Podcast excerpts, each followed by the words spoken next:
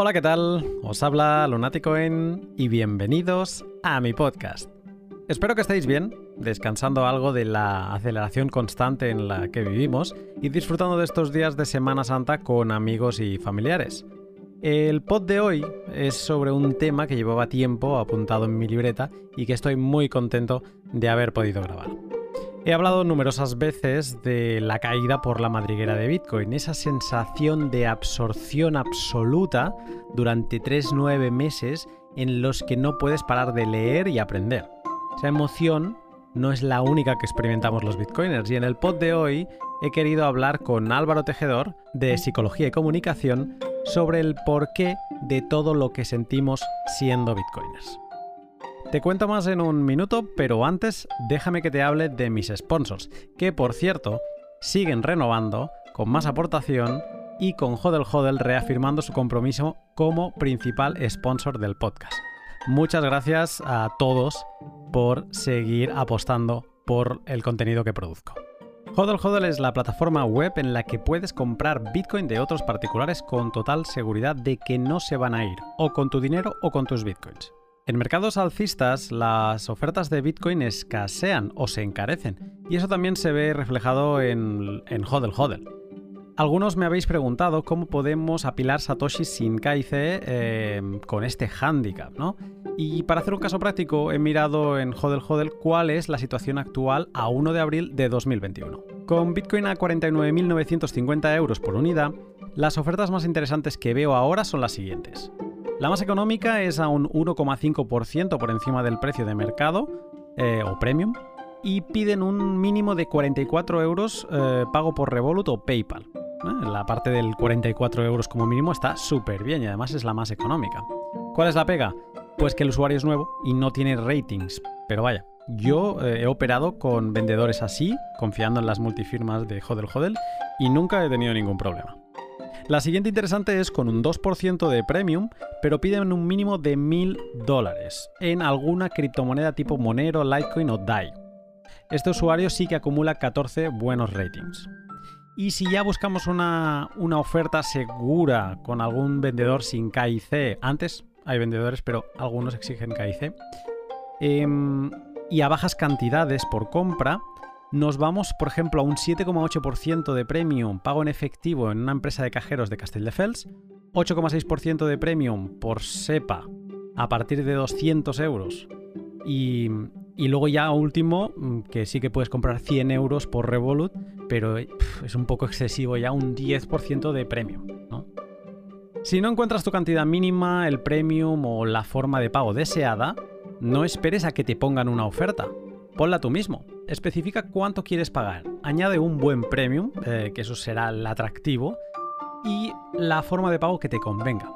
Seguro que alguien entrará y te la tomará. Si quieres comprar Bitcoin de otros particulares sin KIC y sin preguntas, sigue el link de la descripción y participa del mercado en hodelhodel.com. Y luego también te tengo que hablar de Bitrefill, que es la empresa sueca que te permite vivir con tus Bitcoins. En su web bitrefill.com puedes comprar con SATS numerosos productos, aunque principalmente tienen dos líneas de negocio. Primero serían las tarjetas de regalo, que son las que más consumo y con las que puedo comprar con Bitcoin de establecimientos como Amazon, Zalando o Nintendo. Y luego las recargas móviles. Fueron la línea de negocio con la que empezaron y con la que actualmente puedes recargar SIMs de teléfonos móviles de cualquier país del planeta. Como he ido contando estos días por Twitter, estoy fuera y algo que hago muy habitualmente cuando viajo es comprar SIMs extranjeras. Por apenas 5 euros consigo desconectarme de mi operador de teléfono y dejo de compartir todo sobre mí, ¿no? Ya está bien, no hace falta que me persigan también mientras estoy fuera. Eh, estas SIMs a veces pues las dejo de utilizar una vez abandono el país, pero otras me las llevo conmigo y eh, aprovecho el número porque van muy bien, por ejemplo, para en teléfonos adicionales que tengo para temas eh, Bitcoin, pues eh, para instalar un Signal y tener un teléfono, eh, un número de teléfono que no sea ni mi personal ni el de trabajo. Y si puedo plantearme operar de esta manera es porque Bitrefill existe y cuando he de recargar mm, de saldo estas tarjetas solo tengo que ir a bitrefill.com y con mis Bitcoin on-chain o Lightning las lleno de vida. Si no conoces Bitrefill, échale un vistazo a su web bitrefill.com y sorpréndete con su extenso catálogo de servicios Bitcoin. Pues bien, como te decía, en el pod de hoy me siento con Álvaro Tejedor, director de Psicología y Comunicación, para hablar de siete emociones Bitcoins. El rechazo a entrar o a estar dentro de Bitcoin, el FOMO, el FUD, el apego al dinero, la adicción, el sentimiento de pertenencia y el autoestima. Un podcast que me ha encantado grabar y en el que en algún momento seguro os vais a sentir identificados. Para entender por qué sentimos lo que sentimos siendo bitcoiners, sin más, te dejo con el pod. Buenas tardes Álvaro. Muy buenas tardes Luna, encantado de estar contigo. Eh, un poco nervioso, vamos a hablar de bitcoins y eso creo que a todos nos pone un poco nerviosos, ¿no? ¿Eso te pone nervioso? creo que a todos nos pone un poco nerviosos el tema del, Bitcoin, ¿no? Mm, a mí no, eh, pero, pero porque, o sea, casi que te voy a preguntar lo primero antes de, saber quién eres y de, que todo el mundo lo sepa, pero ¿por qué? Es que creo que es un universo eh, nuevo eh, que además cada vez está ganando más espacio y creo que como todo lo nuevo, eh, nos genera incertidumbre, ¿no? No sabemos hasta qué punto eh, estamos cometiendo un error los que no participamos o estamos cometiendo un error los que participamos. ¿Hasta qué punto es un riesgo eh, o hasta qué punto es una forma de inversión más parecida a lo tradicional? En ese sentido, como todo lo innovador genera incertidumbre e incomodidad. Y ya a partir de tu tipo de personalidad, te sientes cómodo con esa incertidumbre, la llegas a disfrutar o la sufres, ¿no? Me gusta esto que dices y además, o sea, estoy empezando a estar muy contento de que estés aquí porque exactamente de esos temas eh, quería hablar. Pero bueno, antes que nada, para quien no te conozca, Álvaro Tejedor, eres director, si quieres ahora te dejo que, expliques también tus otros cargos, eh, que a mí me han, gustado especialmente, eres director de Psicología y Comunicación si podría explicar un poco a, qué te dedicas, que es bastante explicativo el nombre, pero, pero seguro que tienes más cosas que contarnos. Bueno, yo tengo un proyecto, como tú dices, se llama Psicología y Comunicación, donde sobre todo formamos, formamos a la gente en comunicación, en habilidades sociales, en su relación también consigo mismo y fundamentalmente ayudamos a que la gente se sienta más libre, tome mejores decisiones y sea capaz de influir en su entorno gracias a su carisma y a sus habilidades comunicativas. Además, en psicología y comunicación tengo, como tú dices, más funciones. Eh, llevo ya más de cinco años dedicándome a cuidar de los peces. Tenemos una pequeña pecera y soy yo el que les da la comida, limpia el acuario. Y bueno, hago más cosas, pero no me gusta tampoco alardear. Así que vamos, si te, parece, lo, vamos a dejar aquí. Además, tenemos un canal de YouTube eh, donde todas las semanas emitimos vídeos que intentamos que sean de calidad. Y bueno, eh, además intentamos que sean entretenidos, que la gente disfrute mientras aprende, ¿no? Damos recursos de, muchos tipos. Así que, bueno, invito a que el que esté interesado en la comunicación o la psicología, el desarrollo personal, se, se pase por ahí y deje su opinión, ¿no? Bueno, no hace falta que dejes su opinión. Es decir, si tu opinión es que es lo peor que has visto en la vida y que te arrepientes de haber visto los vídeos, eso igual no hace falta que lo digan. De ahí a mejor sí. A partir de ese punto a mejor sí. De ahí hacia abajo, mejor que no lo digan. Te ha quedado mucho como cuando en las apps del móvil te dicen, ¿te gusta la app? Eh, y te dices sí o no. Si le dices que sí. te envía a valorarle. Si le dices que no, desaparece el mensaje. Es como, si no te gusta, no me interesa que me lo digas. No, te preocupes. Era solo saber si te gustaba, ¿no? Vale, exacto.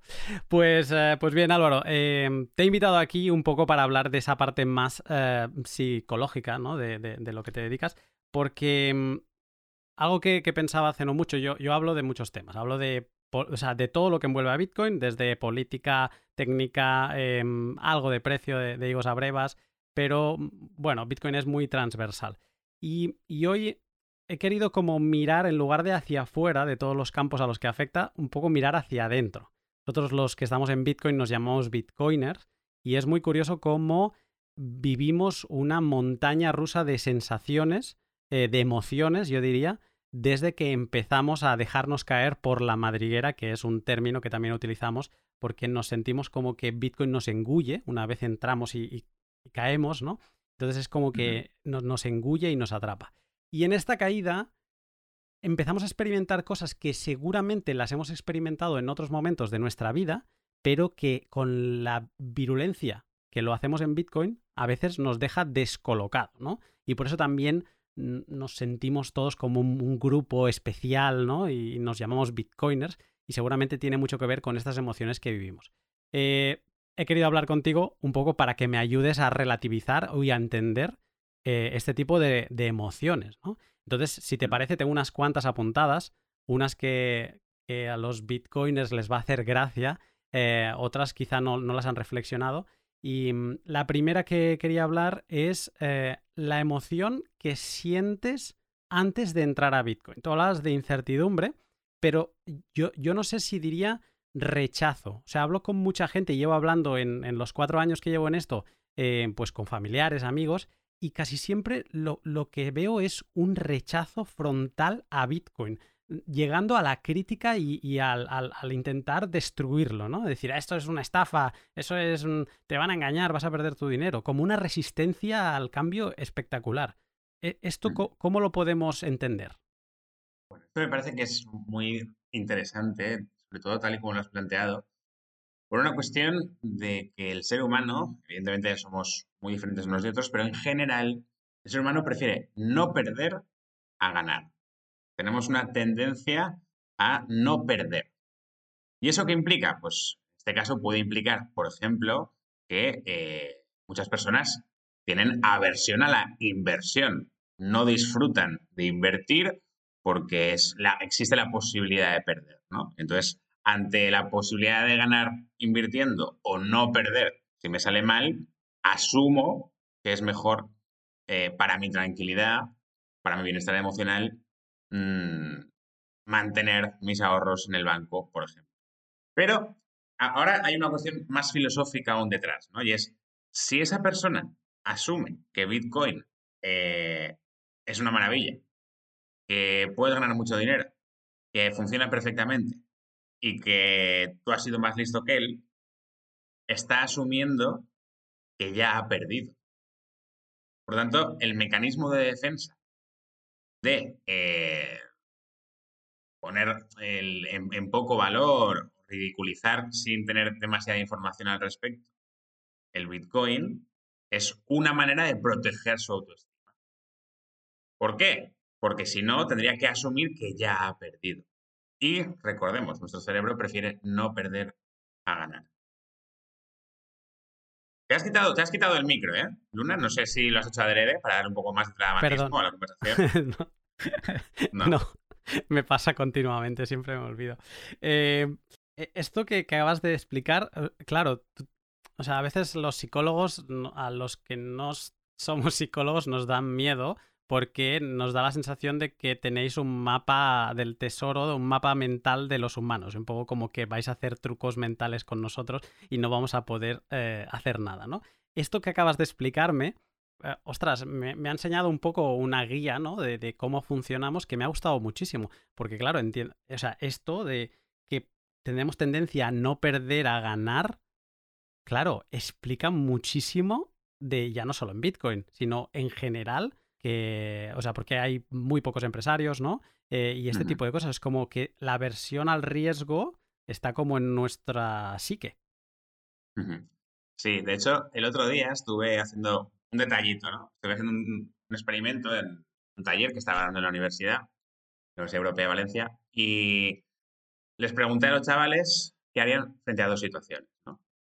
Eh, en una situación, después de un trabajo que habían realizado, eh, tenían dos opciones. Una, eh, coger los 100 euros por el trabajo que habían hecho, o dos, jugarse con una moneda, eh, si salía cara, mm, perder 100 euros, si se salía cruz, cobrar 200 euros por el trabajo que habían hecho. Bueno, pues todo el mundo, si no todo el mundo, una gran mayoría, decidió cobrar esos 100 euros. ¿no? Sin embargo, eh, en una situación B donde podían tener un fin de semana en un hotel eh, maravilloso por 100 euros o jugárselo a una moneda. Donde eh, si salía cruz mm, le salía gratis y si salía cara tenían que pagar 200. La situación racionalmente, la parte matemática es idéntica, claro, salvo que en, la opción A protegemos lo que tenemos, protegemos el trabajo que hemos realizado. Evidentemente, luego ya hay perfiles, hay gente más arriesgada, como seguramente sea tu caso, que sí que disfruta de la inversión, que sí que disfruta de la oportunidad. Y hay personas mm. que lo que tienden es eh, a ver la oportunidad a veces como una amenaza. Mm. Es interesante. Yo, yo no, o sea, quizás sí que soy un poco más arriesgado. Yo lo que creo que soy es curioso. Entonces, antes de Mm, criticar, eh, intento preguntarme si hay algo fundamental en, eso, ¿no? Y al final ah, también dejas, o sea, yo también entré tarde, considero, ¿no? En Bitcoin, 2017 no es pronto, no es 2011 o 2012. Eh, y, al final necesitas como ir acumulando eh, diferentes personas, ¿no? A lo mejor pues ahora Elon Musk está en Bitcoin, ¿no? Y como ver personalidades públicas que se suman y como decir, mm, bueno, pues a lo mejor me lo estoy perdiendo y a lo mejor le debería estar echando, pegar un vistazo, ¿no? Pero esa curiosidad a mí me gana al, miedo de, de, de, esto, ¿no? O sea, nunca me lo, había planteado al miedo de, de, perder. No, no, al miedo de... Eh, o sea, tenemos tendencia a no perder ah, más que a ganar. Preferimos no perder a ganar. Preferimos no perder a ganar. Genial. Pues con esto me va ideal para saltar a la siguiente emoción, que creo que es la más característica de este sector y que en parte está relacionado con lo que acabas de decir, porque has dicho, preferimos eh, no perder, pero una vez pensamos que mm, quizá vamos tarde, empezamos a criticarlo, porque entonces eso significaría que ya hemos perdido, ¿no? Pero hay una tercera fase, que es la gente que quizá pasa de puntillas por estos mm, estadios y que llega al momento en que dice, ostras, voy tarde. Voy tarde y además me quiero meter. O sea, y acepto mi error, me quiero meter y me quiero meter con todo, ¿vale? Eh, en Bitcoin tenemos una emoción que le hemos puesto nombre, supongo que debe existir en otros sitios, que se llama, le llamamos el FOMO, que es el Fear of Missing Out, ¿no? El miedo a quedarse fuera. Y esta, Exacto. Y esta, esta sensación, Álvaro, te juro que yo la he experimentado y la sigo experimentando constantemente por diferentes motivos dentro de Bitcoin, pero es una sensación que yo creo que es la que te engulle. Es la que te atrapa y te, y te digamos que eh, por, por tres, seis meses, que es como el, el FOMO fuerte, te, te, quedas como apartado de la sociedad. O sea, desapareces de salir con tus amigos, eh, eh, mm, duermes poco, eso es algo que yo sigo arrastrando cuatro años después. Yo era una persona que dormía diez horas los fines de semana y me quedaba tan pancho. Ahora duermo seis horas, siete horas, es mi normal, pero porque me levanto eh, como con ganas de aprender, con ganas de seguir estudiando. Y es. ya no te hablo de precio, que el precio cuando entras normalmente te, te atrae el precio de Bitcoin, la volatilidad. Y eso también. Pero es todo. O sea, es, es, es como un FOMO a decir. Mm, voy tarde, eh, no quiero perder ni un segundo más y voy a, dedicarme con todo lo que tengo. Bueno, eh, hay que tener en cuenta que el que está en Bitcoin y le está yendo bien, eh, tiene un, momento donde cada vez que algo le sale bien se activa su sistema de recompensa. Hay un momento en el cual agregas dopamina y eso hace que sientas que has conseguido un pequeño objetivo. Y eso, como en cualquier otra área de nuestra vida donde nos marcamos pequeños objetivos y se van cumpliendo, nos genera, eh, podemos llamarle, si quieres, eh, una mini adicción donde hemos visto que algo funciona, que ese, ese funcionar nos genera placer. Mm, además, hay una recompensa también racional, ya no solo emocional, y por lo tanto se genera un circuito donde sea que hay una mina con oro, yo quiero sacar todo el oro que pueda, ¿no? ¿Y eso qué implica también? Pues implica que muchas veces vamos a dejar otras cuestiones fundamentales y vitales quizá de lado, ¿no? Y a eso es a lo que tenemos que estar alerta. Cualquier, cualquier conducta es funcional en la medida que cumple mis necesidades. Cualquier conducta es disfuncional cuando, por culpa de esa conducta, dejo de satisfacer otras necesidades o motivaciones personales. Seguramente, por supuesto, sin darme cuenta. Entonces, en ese sentido, lo normal es que frente a algo que nos, que, nos sorprende y que nos gusta, eh, eh, pongamos más atención al principio y que, eh, vamos a utilizar una expresión que todo el mundo va a entender, nos flipemos. Entonces veamos en esa área nueva un campo que nos genera unas recompensas maravillosas. Igual que cuando nos enamoramos, que también nos flipamos y decimos, oye, ¿cómo mola esta persona? bueno, pues seguramente mole y seguramente con el tiempo te des cuenta de, te des cuenta de que no mola tanto. en ese sentido, creo que está muy bien coger perspectiva y si nos metemos en cualquier actividad, también en el Bitcoin, tengamos claro cuáles son nuestras prioridades y para qué nos estamos metiendo. Y cuando ese para qué se esté dejando de cumplir y esté, estemos teniendo que renunciar a otras cosas o nos esté generando emociones negativas, quizá frenar y reflexionar. La, sensación, porque normalmente es normal que esto se relacione con el precio, y como decía, yo creo que casi todo el mundo entra en Bitcoin por el precio, mm, es el atractivo, la volatilidad, el me voy a hacer rico rápido, ¿no? Luego te das cuenta de que no, que esto no va de eso. Em, y, por ejemplo, te voy a poner un ejemplo, ¿no? O sea, la semana pasada yo estoy de viaje y la semana pasada yo estaba pues en un momento de descanso después de bastante trabajo y mm, y de golpe empezaron a salir noticias que estaban relacionadas con nuevos desarrollos que no tienen nada que ver absolutamente con el precio de, Bitcoin. Y hostia, eso a mí me empezó como a motivar mucho. Dije, madre mía, digo, se tiene que esperar Bitcoin a que me vaya para, para que empiecen a salir todas estas cosas, ¿no? Y, entonces empecé como a, notar FOMO, pero era un FOMO intelectual de, de tengo que llegar al sitio donde me estoy quedando y necesito sentarme y necesito leer. O sea, realmente es una sensación de están pasando cosas, yo no estoy enterándome y esto no puede ser, ¿no? Y es una sensación que así como el enamoramiento te da como mariposas en el estómago, dices, ¿no? Esto yo diría que es como que se te hace el, estómago del tamaño de un piñón y es como que una, una fuerza interior que nace, pero es eso, o sea, es que es un poco como cuando tienes que ir al baño y no te puede detener nadie, pues es eso, o sea, una fuerza que... Mira, mira qué cosa más bonita. Eh, también el ser humano se siente mucho más cómodo, mucho más en paz, cuando tiene la sensación de control sobre una situación. ¿Vale? O sea, nos flipa tener el control de las cosas, nos flipa entender cómo funcionan, nos flipa poder predecir. ¿Qué sucede? Seguramente en este universo la sensación de control cada vez sea, mm, bueno, seguramente sea baja, ¿no? Ya porque es un volátil, porque es un nuevas tecnologías, porque hay muchas cosas que influyen, geopolítica, etcétera. Entonces, es un campo donde el margen de, control que tenemos es escaso, escaso. ¿Qué sucede? Nuestro cerebro, como busca no tener ansiedad, sabe que la ansiedad viene de tener el control de las cosas y eso, y eso qué hace? Pues que seguramente tengamos mucho deseo de consumir información al respecto para entender mejor, porque tenemos la sensación de que cuanto más entendamos, más control tenemos y por tanto disminuye nuestro nivel de ansiedad.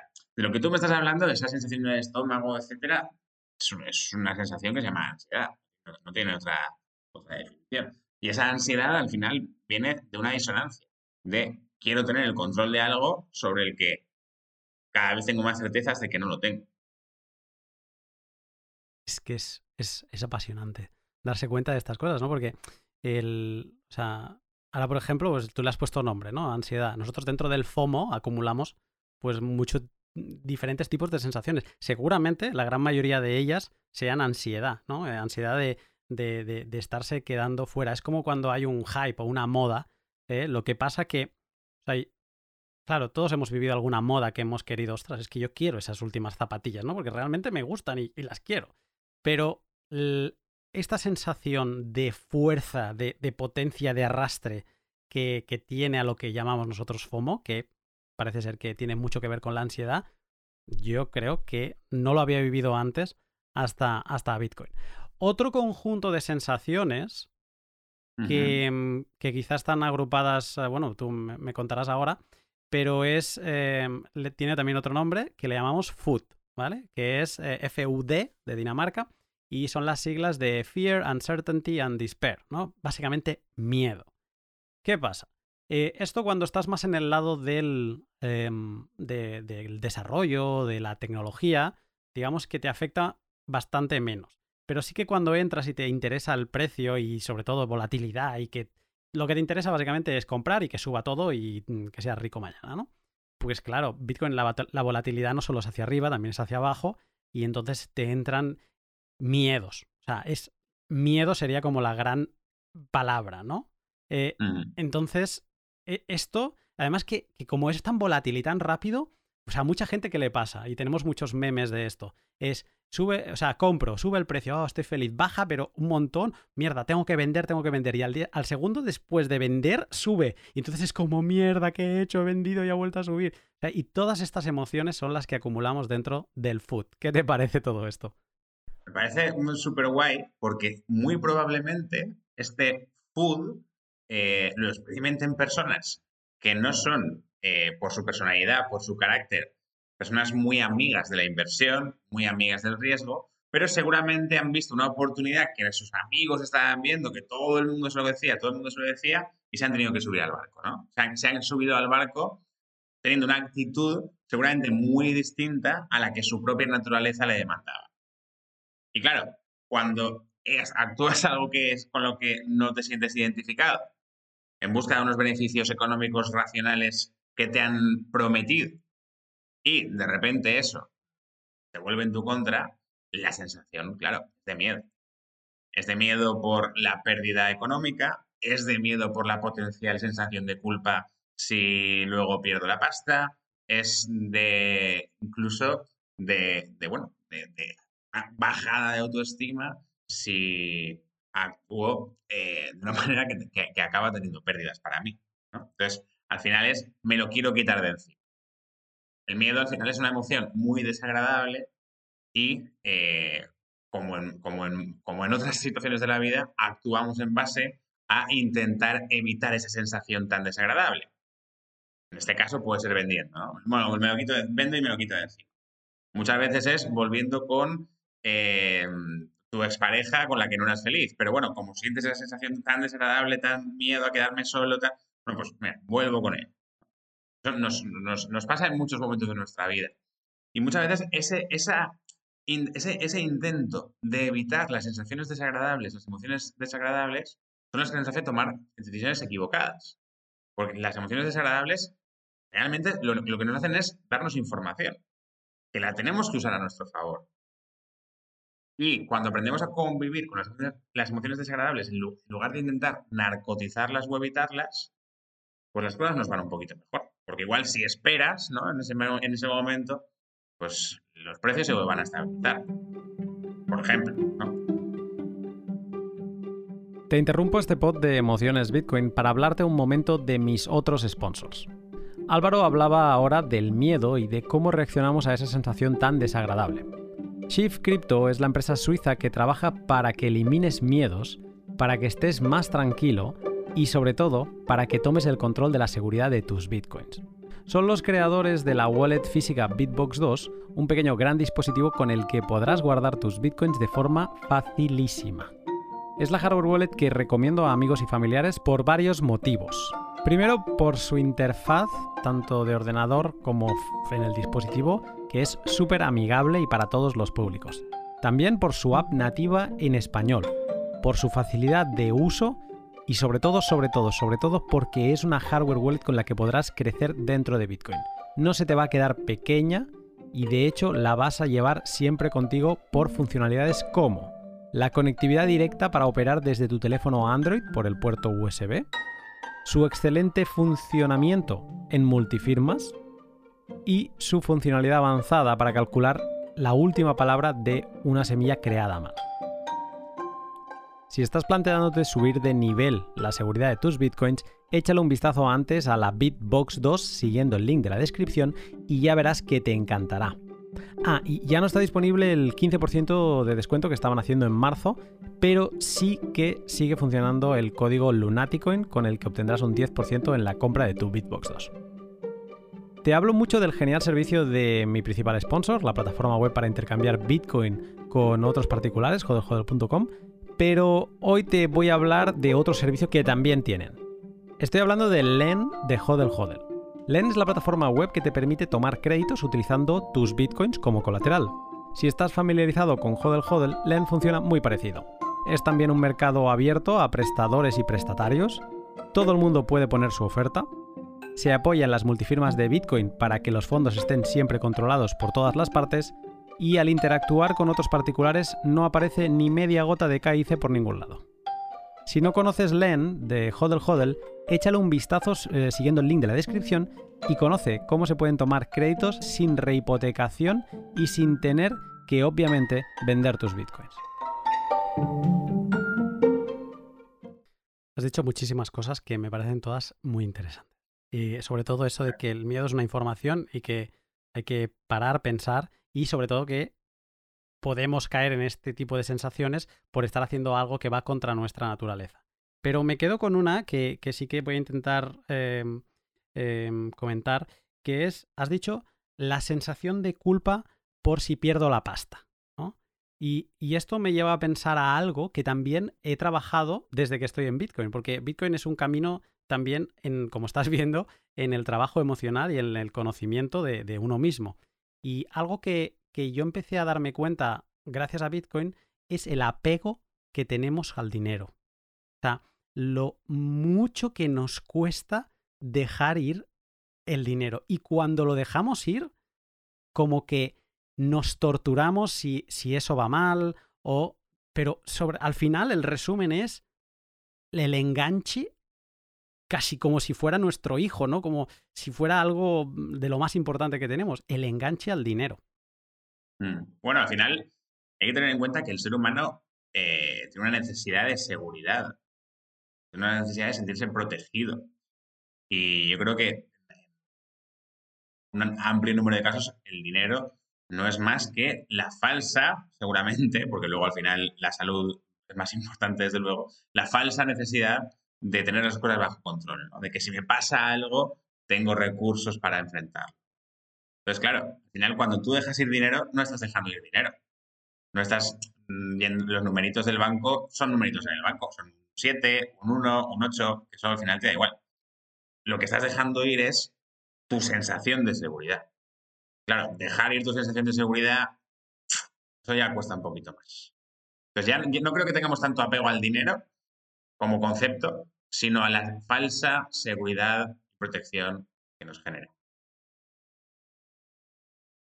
Muy interesante, porque es que además esta sensación de food que comentábamos, eh, de, ostras, ha bajado no sé cuánto, eh, claro, tú en Bitcoin ahora está pues a 50.000 euros, ¿no? Vamos a poner así números redondos.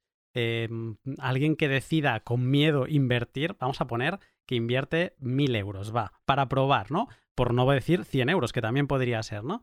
Vamos a poner 100 euros, que es más gracioso el caso. Ponen 100 euros, ¿no? Y ahora Bitcoin, no sé, mañana se levanta con el pie torcido y se va a 40.000. O sea, hemos bajado de 50.000 a 40.000.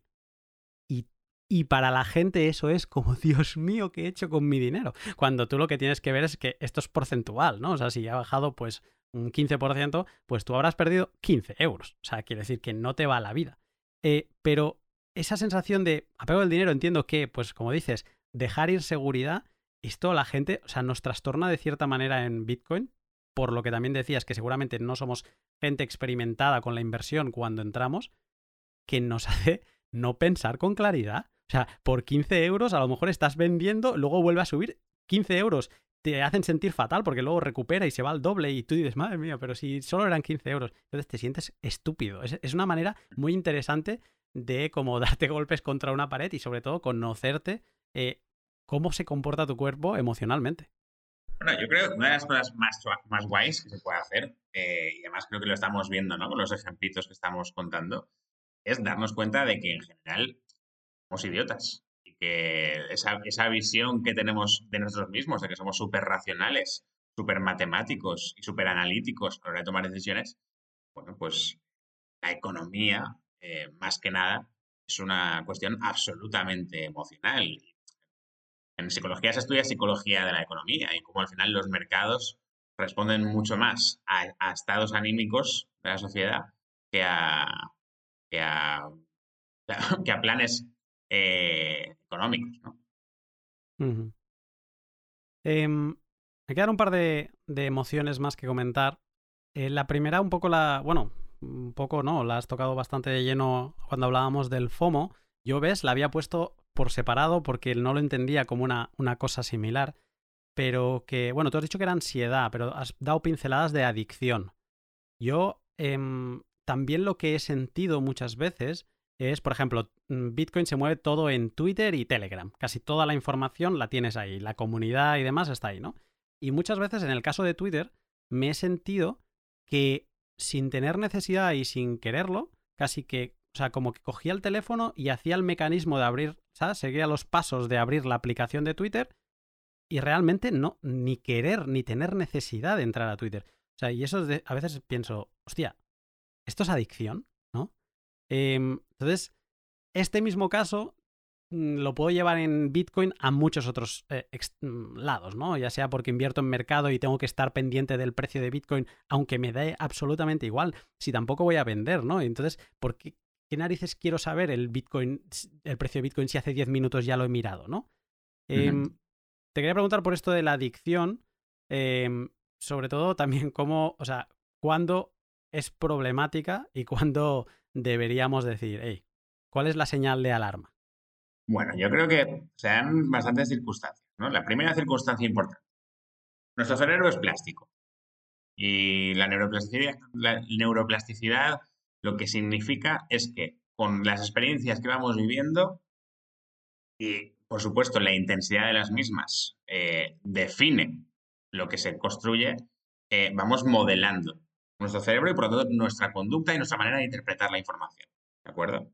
¿Eso qué implica? Pues que si en los procesos del Bitcoin hay emociones muy intensas, eh, que nos generan recompensas muy intensas, insisto, ya no solo racionales, fundamentalmente emocionales, eso va a hacer que en búsqueda de esa recompensa nuestro cerebro trate de mantener X conductas. Si cada vez que miro el Twitter eh, recibo información de, los influencers del asunto y eso hace que me ponga contento, pues al final voy a mirar todas las veces que pueda el móvil. ¿De acuerdo? Entonces, al final ahí es donde entra la autodisciplina.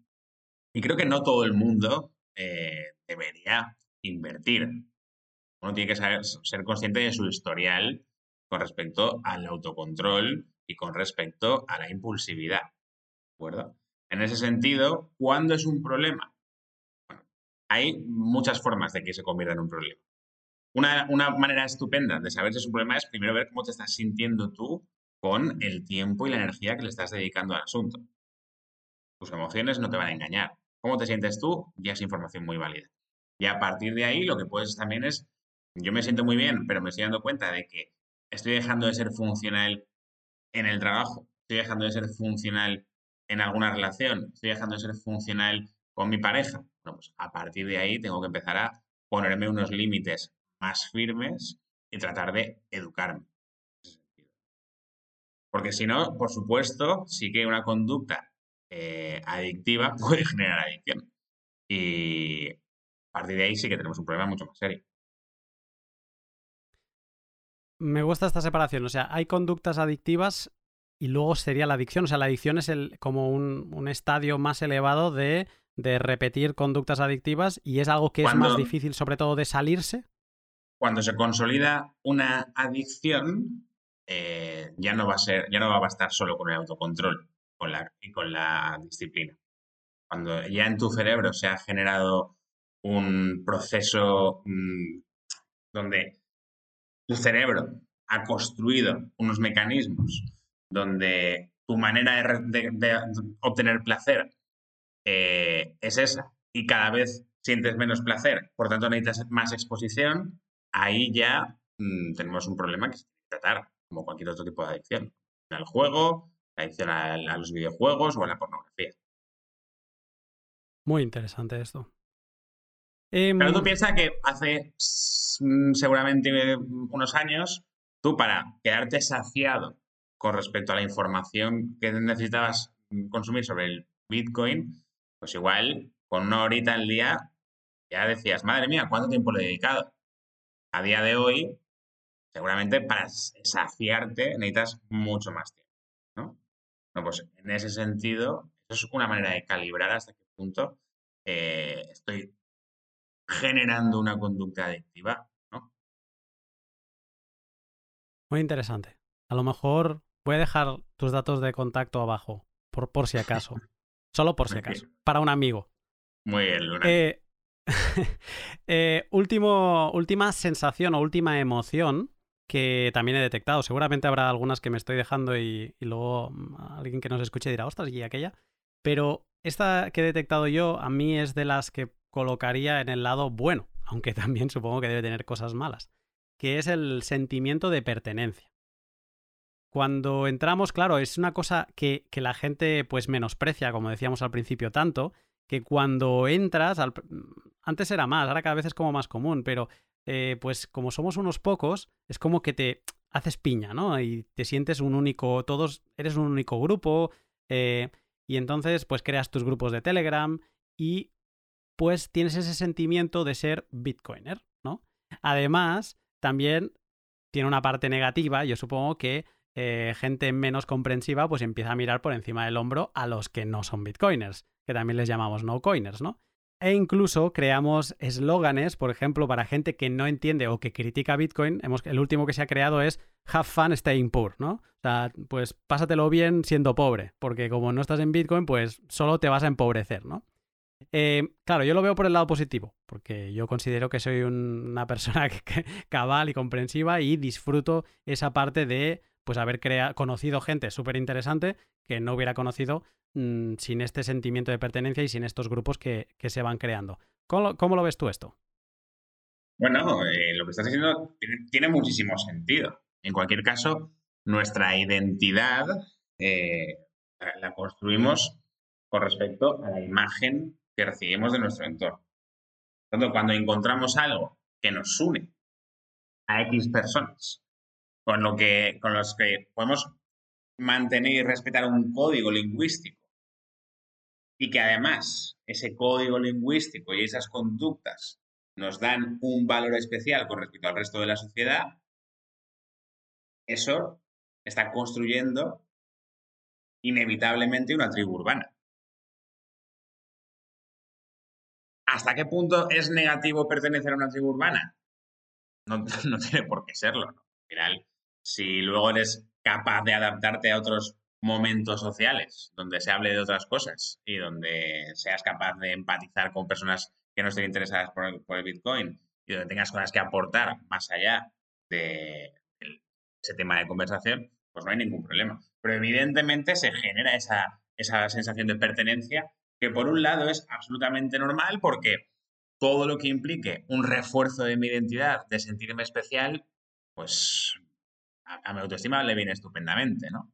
Entonces, es una manera relativamente sencilla de subir mi autoestima, formar parte de algo. Eso no tiene por qué ser ni bueno ni malo. Es decir, es lo mismo que utilizan los partidos políticos, las sectas o, las tribus urbanas, insisto. O sea, no, no, no tiene por qué ser malo el, el, que te dé esa sensación. Esa sensación es una sensación comprensible y que al final es una manera que tenemos de construir nuestra identidad. ¿Es esa sensación de sentirse especial lo que hace que también nos atraiga, por ejemplo, como has dicho, cuando vemos un código lingüístico que no entendemos, los bitcoiners abusamos muchísimo de, palabrejas que no entiende nadie. Eh, claro, yo recuerdo cuando empezaba que eso me atraía. Es, es, es, es, el. ¿Está relacionado todo esto con el yo también quiero ser de ese grupo? O sea, es. y, a su vez con esta relación de, sentirme especial, de ganar autoestima? Claro, tú piensas que además, antes has dado una clave muy interesante, y es, no, pero es que más también ha dicho que está en Bitcoin, ¿no? Al final es principio básico de persuasión, un heurístico de nuestro cerebro que es un principio de autoridad, ¿no? Alguien muy listo está, así que tiene que ser guay esta, ¿no? De alguna manera, eh, el tener un código propio, el saber cómo funciona algo que el resto no sabe, eh, esa sensación de, unidad frente al resto, algo que a la gente le mola. Y que es lo mismo que hace que la gente vaya a la cafetería de moda de Ruzafa aquí en Valencia. Es esa sensación de que yo sé algo que los demás no saben y lo comparto contigo. Y eso me hace a mí especial para ti y te hace a ti especial para mí. ¿no? Y yo creo que también es la sensación que tendrá tu comunidad porque no es, no es un podcast genérico, es un podcast donde habláis de algo muy específico, donde podéis utilizar un código muy específico y que eso de alguna manera os une, os genera un compromiso entre vosotros y luego trataréis de mantener ese compromiso siendo coherentes con vuestras conductas, es decir, siguiendo investigando sobre bitcoins y siguiendo invirtiendo y siguiendo leyendo y siguiendo contándole a la gente lo que mola el bitcoin, etc. Tengo el caso de unos eh, vecinos muy molones, muy argentinos, muy bueno, pues, viajeros, muy pelo largo, muchos tatuajes, ¿no? El típico prototipo de persona molona. Y ahora es, les ha dado por el Bitcoin y están dejando todo el edificio lleno de pegatinas con la B y las dos rayas, ¿no? Y es una, una manera que tienen ellos de transmitirse a sí mismos que siguen molando, que están en algo que, que es interesante y es algo que mola. Y han metido a la gente del entorno, por supuesto, y eso hace que la gente se, sienta especial, porque están formando parte de algo. Es, o sea, creo que me seguirán apareciendo emociones y, es muy interesante, pues como decía antes, verlo desde, desde que nosotros, los que no somos psicólogos, consideramos que sí que lo sois vosotros, que es que tenéis el, el mapa mental de la gente. Seguramente no lo tengáis, pero sí que sabéis cómo pensamos y, por qué llegamos a esas conclusiones y me alucina la sencillez, ¿no? En, cómo acabas explicando cosas que a veces para nosotros son como, hostia, ¿qué narices es el FOMO? ¿Por qué me siento así? Pues ansiedad, ¿no? Y, y así. me quedo también con una palabra que no me esperaba encontrar hablando contigo. O sea, que no me esperaba que saliese, podía salir una vez, pero la has mencionado como cuatro o cinco veces que es autoestima. Y en, todo, o sea, eh, ha, sido, ha, ido saliendo casi en todas las emociones que te, he, que te he explicado. Y cómo al final el cómo estar bien con nosotros mismos nos, nos puede hacer, pues, mm, reaccionar a este tipo de emociones de una manera o de otra. Que todo, todo en esta vida, toda nuestra conducta tiene que ver con la imagen que queremos devolvernos de nosotros mismos. O sea, el que invierte eh, también es por una cuestión de autoestima. Porque quiere sentir esa sensación de seguridad, de que en el futuro las cosas le van a ir muy bien y de que va a poder comprarse ese coche que le va a hacer ser esa persona que se imagina siendo. Es decir, al final todo es una cuestión de autoestima. Todo es una cuestión de identidad, de quién soy versus quién quiero ser. Y seguramente la inversión, da igual que sea en bitcoins o en, eh, pisos, eh, sí, por supuesto va a tener que ver con esa identidad con cómo me quiero imaginar que soy y cómo quiero acortar la distancia entre el Álvaro ideal y el Álvaro real. Y eso es lo que nos vende el capitalismo, eso es lo que nos vende el capitalismo. Sí, sí. Eh, estaba reflexionando que digo que el espejo al final acaba siendo una herramienta para medir eh, si lo estamos haciendo bien o no. Es una métrica más. En mi caso, lo estoy haciendo muy mal. Ya te digo yo. Me miro al espejo y digo, mm, tengo que bajar la luz, tengo que comprar una luz aún más tenue. Eh, Álvaro, ha sido un verdadero placer charlar contigo en este pod raro que lo sé. O sea, además creo que empecé el email diciendo, este email te va a parecer raro. Pero te agradezco porque no todo el mundo se aventura a un experimento así tan raro, en este caso mezclar psicología y Bitcoin, que dices, ¿qué? Pues sí, es eh, como acabas de ver, eh, creo que era hasta necesario este documento. Así que te agradezco el, atrevimiento, el, que hayas, el que no hayas tenido miedo y a que nos, me hayas iluminado y, a los que nos escuchan con todas estas explicaciones. Un poco de miedo sí que tenía Lunatic. Eh, te agradezco muchísimo la invitación. No sabía, no sabía si iba a estar a la altura. Como soy un poco payaso, he asumido el riesgo, porque yo sí que, sí que, sí que soy un hombre que, que asume riesgos. Lo que te voy a preguntar a ti eh, es porque has asumido tú el riesgo de traerme a mí. porque has elegido de todos los psicólogos que hay, que hay algunos muy serios, muy altos, muy guapos, ¿qué ha hecho que, te decías por, por PIC, por Psicología y Comunicación? Pues, eh, y con esto animo a todo el mundo a que le eche un vistazo, sobre todo por el punto desenfadado eh, porque creo que hace falta alguien un poco loco o con, esta curiosidad que yo considero que sí tengo y yo me apunto a un, bombardeo. Yo no hablo de inversiones, yo hablo de Bitcoin desde un punto más trascendental o filosófico y a mí a veces me han invitado a pods de inversión y, si voy es porque me lo tomo como un reto, ¿no? Y entonces, mm, de los vídeos, de la manera de comunicar, eh, consideré que digo, mira, es posible que me diga que sí, ¿no? Y es posible que tenga el valor. este, tío, este tío está tan tronado que seguro que me dice que sí. No, pero yo creo que hay gente, y esto quizá me vas a entender o no, o quizá como psicólogo dices, este tío está, está para allá. Em, hay diferentes tipos de personas y hay una gente que, que, que pensa, o sea, como que estamos contentos de estar vivos y como que aprovechamos cada día por decir, oye, esto es una oportunidad para pasárnoslo bien o para descubrir algo nuevo. Y eso un poco es lo que vi con lo que hacéis. Y el tono y las caras que tenéis eh, cuando salís en los vídeos, pues digo, ve, yo creo que se arriesga. Yo creo que si lo, se lo propongo, se arriesga. Pues Lunatic, ha sido un placer. Muchas gracias por, invitarme. Y para lo que necesitéis, para lo que queráis, aquí estoy para, para otro, otro día de conversación. Me pasa muy bien. Muy, me verdad muy a gusto, ¿eh? Me pasa muy bien. Me da pena que se acabe. ¿Has visto? No, no, somos, no mordemos los bitcoins, no mordemos. Em, te tomo las palabras, así que nada, sabrás más de mí seguramente. Un saludo. Saludo, saludo.